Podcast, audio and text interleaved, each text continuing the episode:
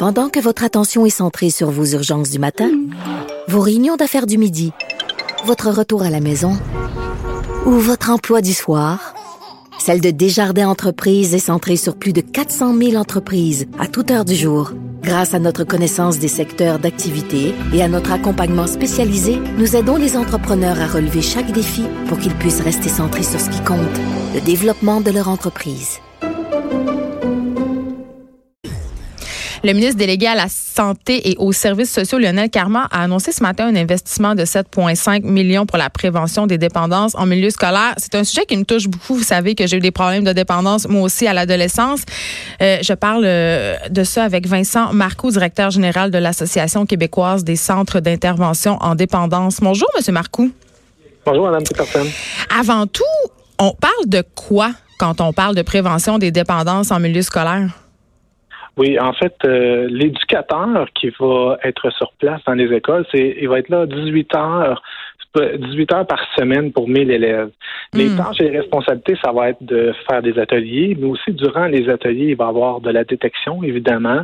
Il va être aussi une personne de référence pour les jeunes, une personne de confiance pour avec qui parler et tout ça. Il va aussi détecter si euh, la personne peut avoir une problématique et de l'aider, de l'orienter vers les meilleurs services s'il y a lieu. Puis, est-ce que, parce que moi, je me promène beaucoup dans les écoles secondaires à cause d'un livre que j'ai écrit qui parle de la dépendance aux drogues. Et évidemment, il y a beaucoup, beaucoup de jeunes hommes et de jeunes filles qui viennent me voir pour me parler de leurs problèmes de dépendance. J'ai l'impression que c'est très, très répandu, qu'il y en a beaucoup. Est-ce que c'est une impression? nos jeunes sont vraiment aux prises avec des problèmes de dépendance au Québec? Ben en fait, euh, je vous dirais que statistiquement, on dépasse pas euh, les autres régions. Au contraire, euh, sauf que cependant, ce qu'il faut comprendre, c'est qu'actuellement, il y a à peu près 9% de nos jeunes qui ont une problématique de dépendance. C'est quand même beaucoup. Ben, en fait, c'est 1 c'est 1% de nos jeunes qui ont des problématiques, mais sur ce 1% là, seulement 9% vont avoir été détectés. Donc, vous comprenez que 91% de nos jeunes qui peuvent avoir un problème de dépendance n'auront pas été détectés dans les milieux scolaires, donc pas aidés. Fait qu'en fait compte, en envoyant des éducateurs dans l'ensemble des écoles du Québec, ça va faire en sorte qu'on va être capable de détecter et de les soutenir et de les aider. Parce qu'évidemment, un problème de dépendance qui n'est pas détecté peut dégénérer et causer beaucoup, beaucoup de problèmes dans la vie d'une personne. Exactement. Puis aussi, il faut comprendre que le jeune, il ne sera pas porté nécessairement à cogner à la porte euh, Bonjour, salut, j'ai un problème de dépendance, venez m'aider. Fait qu'il faut vraiment que l'intervenant sur place établisse des liens de confiance avec ces jeunes-là pour qu'ils puissent venir se confier de, puis venir chercher de l'aide. Monsieur Marcoux, ils sont dépendants à quoi, nos jeunes? Oh, vous savez qu'il y, a beaucoup de dépendance, mais vous savez que oui, il y a de la dépendance au cannabis, oui, il y a beaucoup de dépendance à l'alcool. À l'alcool? Oh oui, tout à fait. Il y a quand même une similitude avec euh, l'adulte que l'alcool, le cannabis font partie des, des, consommations de dépendance. Et aussi, évidemment, euh, tout dépendant le niveau, le, qu'est-ce que tu viens rechercher, hein? Euh, la, jeune fille euh, qui, qui, qui, qui, elle, c'est euh, son corps et tout ça, ben ils vont prendre des, des amphétamines pour moins manger, tout ça. Fait que c'est toutes des dépendances qui peuvent être différentes. C'est tout dépendant du profil du jeune.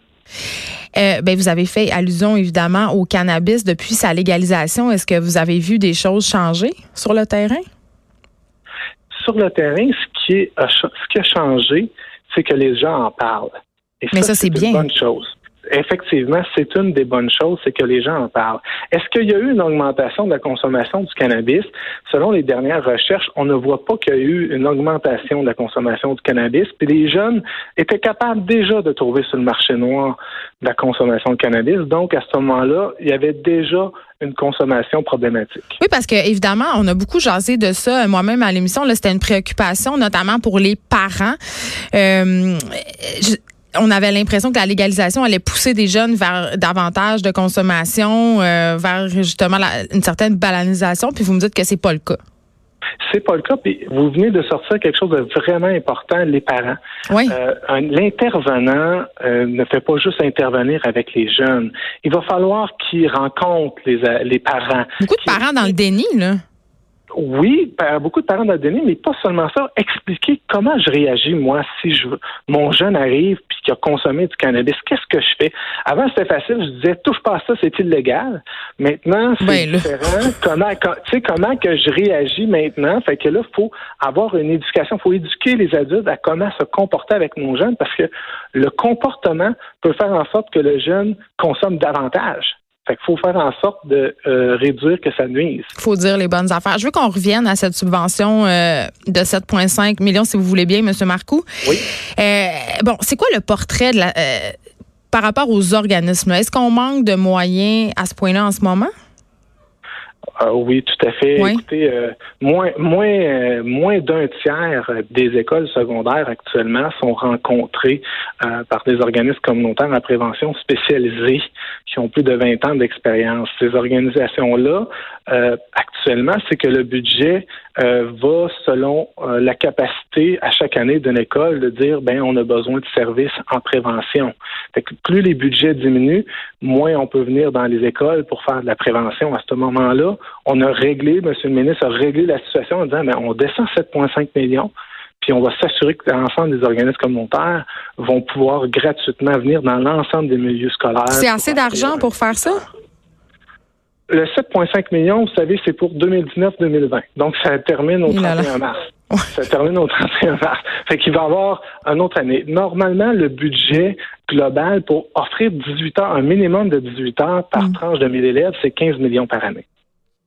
Donc, on est encore bien en deçà de ce dont vous auriez besoin pour être efficace. Ben, en fait, c'est que le 7,5 millions est vraiment pour une demi-année. Hmm.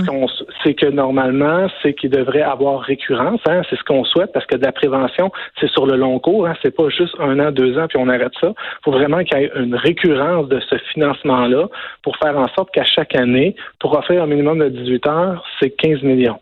Mais je vous dirais même que l'idéal, puis c'est ce qu'on travaille à en faire en sorte, c'est aussi pas seulement aller dans les écoles secondaires, mais aussi aller dans les écoles primaires en cinquième, sixième. Oui, parce que ça commence là.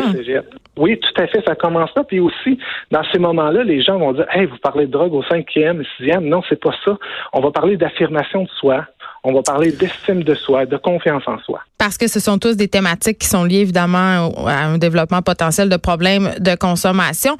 Mais euh, tu sais, on parle de prévention, là, évidemment, euh, c'est le nerf de la guerre, c'est ça que je semble comprendre. Mais euh, bon, si je me rappelle mes propres années, là, il me semble que tout le discours sur la drogue, la prévention, c'était souvent assez alarmiste. On essayait de nous faire peur et ça faisait un peu l'effet contraire. Comment maintenant c'est vécu ce, ce volet prévention-là? Parce que les jeunes au secondaire, quand tu as 14, 15 que des adultes te disent la drogue c'est mal, ben souvent ça tombe un peu dans l'oreille d'un sourd. Exactement. Vous venez justement de cibler pourquoi les interventions en prévention devront être faites sur les bonnes pratiques. Évidemment, on ne peut pas banaliser la consommation, mais il ne faut pas la démoniser non plus. Parce que justement, vous avez compris, euh, des interventions, puis des interventions passées dans, dans mon époque aussi que j'étais au secondaire, mm-hmm. ça donnait quasiment plus le goût d'aller consommer de la drogue que de pas consommer du tout. Mais ben oui. Fait que là, c'était, fait que c'était pas la clientèle qui était bien ciblée. Fait que là, à ce moment-là, les interventions universelles vont être plus de que le jeune comprenne qu'est-ce qui arrive. Je vais vous dire un exemple d'une, prévention qui est ciblée. On sait tous qu'en secondaire 5, il y a un bal définissant. On le sait. Ben, Puis on, connaît le parti qui est après. on connaît le parti qu'il va avoir avec. Est-ce qu'on peut faire une belle prévention avec ça? On est conscient qu'il va y avoir de la consommation, mais on peut-tu s'assurer que les jeunes ne prennent pas leur véhicule? On peut-tu s'assurer euh, que les jeunes ne consomment pas trop d'alcool qui fait en sorte qu'ils tombent en coma éthylique? Donc, on peut faire une prévention de dire, ben, surveillez-vous, regardez-vous. Est-ce que vous me comprenez où je m'en vais? Oui. C'est vraiment d'aider et de soutenir les jeunes là-dedans pour que leur bal définissant, ils s'en rappellent et qu'ils ont eu beaucoup de plaisir. Je vais, je je profite de la porte que vous m'ouvrez, Monsieur Marcoux. J'ai une question de mère et de parents, là, une question que je me pose souvent, puis j'en jase avec euh, les autres mères autour de moi parce qu'évidemment, ma fille est au secondaire. Est-ce qu'on autorise ou non la consommation d'alcool ou de drogue, je parle de cannabis, à la maison euh, lors de des parties? Quand on, quand on sait que bon les jeunes, c'est une période de, de, leur vie où ils vont faire justement des essais, ils vont tester, ils vont avoir envie de tester les limites, les substances. Puis je me demande toujours, je me dis, est-ce que c'est une bonne chose que ça se passe chez nous? Évidemment, il faut en parler aux autres parents, mais c'est oui ou non cette affaire-là? C'est une grande question philosophique que vous Mais ben, on se la pose vraiment beaucoup, les parents. E, effectivement, vous vous la posez beaucoup.